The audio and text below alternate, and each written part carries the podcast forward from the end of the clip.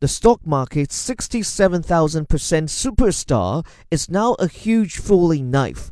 Is it time to catch the global stock market's biggest falling knife? For watchers of Tencent Holdings Limited, it's an increasingly pressing question.